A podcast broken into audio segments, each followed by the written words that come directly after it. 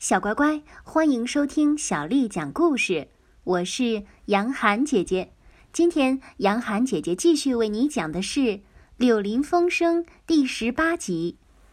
等到他们重新回到厨房，他们发现河鼠坐立不安地走来走去，地底下的气氛使他感到压抑，刺激他的神经，好像真怕他不在河边看管，河会流走似的。因此，他已经穿上了大衣，把他的手枪重新塞在他的皮带里。来吧，鼹鼠，趁着白天，我们必须走了，别在这原始森林里再过一夜。水獭说：“哦，没事，我的好朋友，我跟你们一起走，每条小路我闭了眼睛都认识。如果有一个脑袋需要揍一拳，你可以完全交给我，我会揍他的。”獾平静地补上一句。你实在不用烦心，我的那些通道比你想的要通得远。我有一些安全洞，从好几个方向通到林子边。不过，我也不怕别人知道他们。你一定要走，你可以从我的捷径中的一条走。现在，你安下心，再坐下来。可是河鼠还是急着要走上他的河边去，于是欢重新拿起了手提灯。带路顺着一条潮湿和不透气的通道走，它弯弯曲曲、高高低低，一部分是穹顶，一部分穿过坚实的岩石，路叫人走得很累，好像有几英里远。最后，阳光开始透过通道口，枝藤交错的矮树露出来。欢匆匆忙忙地跟他们道别，赶紧把他们推出了通道口，用爬山虎、灌木丛、枯树枝等重新使动看上去尽可能不露形迹，然后退了回去。他们发现，他们自己正站在原始森林的边上，他们后边是乱糟糟的一堆堆的岩石、荆棘和树根，他们前面是一大片一大片的平静田野。边上镶着在雪地上显得黑黑的树篱，前面远方是那条闪闪发光的熟悉的古老大河，而地平线上低低的悬着红色的冬天的太阳。认识所有路径的水獭在前边领路，它们直线向着远处的栅栏走，到了那里，它们停下来回头看。看到整个原始森林在广阔的雪白背景中显得浓密而森严，他们接着同时转过身来，快步回家，回炉火和他照耀着的熟悉的东西那儿去，去听他们窗外快活地响着的河水声。这河不管是什么样子，他们都熟悉和信任，它从来不会使他们感到惊奇和害怕。当鼹鼠匆匆忙忙地走着，渴望又回到家，置身于他熟悉和喜欢的东西中时，他清楚地看到，它是一只属于耕地和树篱的动物，跟犁沟、长道的牧场、晚上闲逛的小路，经过栽培的园地不可分割地联系在一起。大自然的严酷条件、坚忍或者现实矛盾冲突。全都让别人去承受吧，他必须聪明点儿，必须守在他自己快活的圈子里，那里的有趣事情够他受用一辈子的。两只动物有说有笑，兴奋地匆匆走过时，羊群挤作一团的碰撞树篱，小鼻孔喷着气，踏着纤细的前脚，仰起头，一股淡淡的蒸汽。从拥挤的羊栏升到严寒的空气中，这两只动物跟着水獭走了漫长的一天，在广阔的丘陵地带，流进他们那条河的一些小溪流的源头就在那里，又是打猎又是探险。这时正穿过原野回家，冬天日短，天色正暗下来，可是他们还有一段路要走。他们胡乱地迈过耕地，已经听到羊叫声，便向着他们走去。如今，他们看见羊圈那里有一条踩出来的路，这样就好走多了。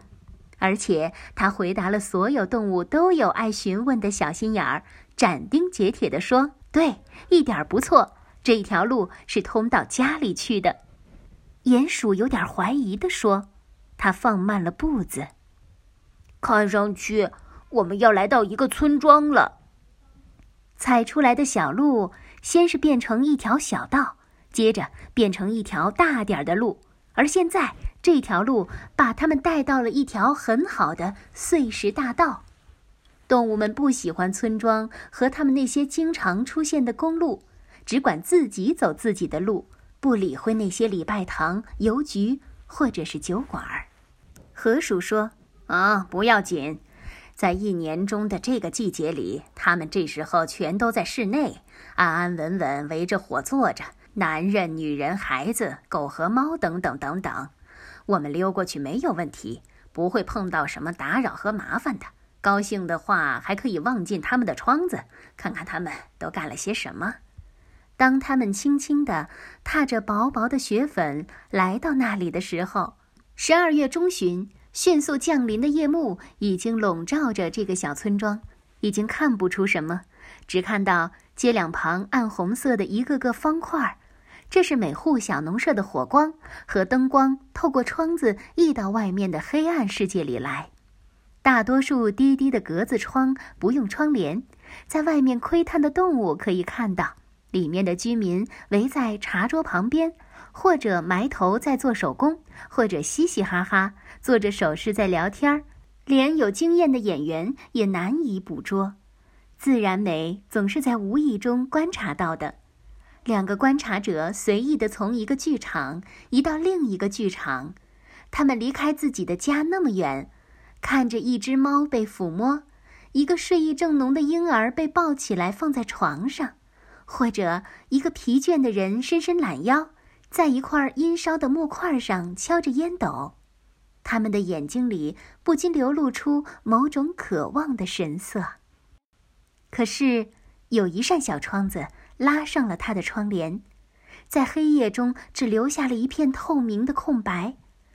正是它使人最思念家，思念四壁之内的那块小小的天地。外面大自然的那个紧张的大天地被关在了外面，忘记了。紧靠着白窗帘，挂着一个鸟笼，轮廓鲜明，每一根铁丝、细木等，就连昨天咬掉边的糖块也清晰可辨。在当中那根细木上，鸟把头塞到羽毛里，好像近的只要它们愿意就能抚摸它似的。甚至它丰满的羽毛尖也清楚地勾画在。照亮的窗帘上，当他们这么看着的时候，这睡觉的小鸟不舒服的颤动，醒来，浑身抖抖，抬起了它的头，它难受的打着哈欠。他们可以看到它张开小尖嘴，厌烦的打着哈欠，朝周围看看，重新把它的脑袋塞到它的背后，松开的羽毛又慢慢的平伏下来，一动不动。这时候，一阵寒风刮到他们的后脖颈上，皮肤上冷得有点刺痛，使他们像是从梦中惊醒一样。他们感觉到了脚趾冷、双腿酸，而他们自己的家还远着呢，要走好一阵儿才到呢。小乖乖，今天的故事就为你讲到这儿了。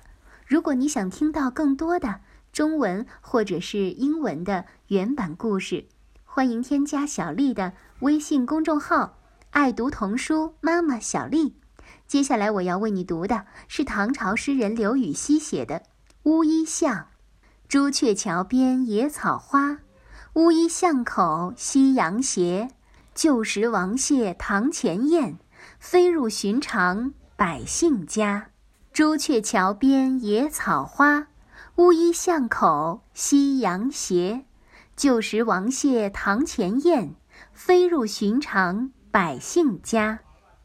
朱雀桥边野草花，乌衣巷口夕阳斜。